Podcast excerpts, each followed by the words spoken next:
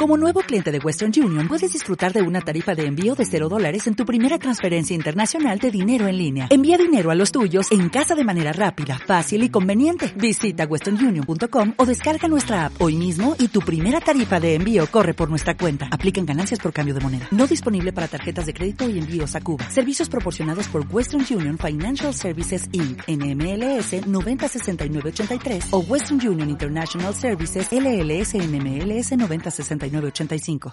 Semana de la Diversidad Sexual en la Casa Nacional del Futuro de Villa Devoto.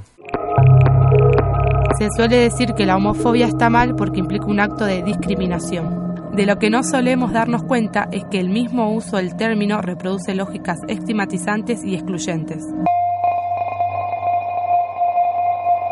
dónde viene la palabra?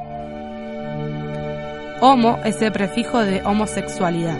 Por su parte, fobia proviene de la psicología y significa miedo o rechazo. Por lo tanto, homofobia sería el miedo o rechazo patológico a las personas homosexuales. El problema de usar este término es que implica que quien está discriminando lo hace por padecer una enfermedad mental, cuando en realidad su aversión a la sexualidad de otras personas no es una enfermedad, sino el producto de una posición personal en un determinado marco cultural y social. Además, también es discriminador porque pone bajo el paraguas de la homosexualidad la marginación sufrida por personas con otras orientaciones sexuales. Entonces, ¿cuál sería la expresión apropiada?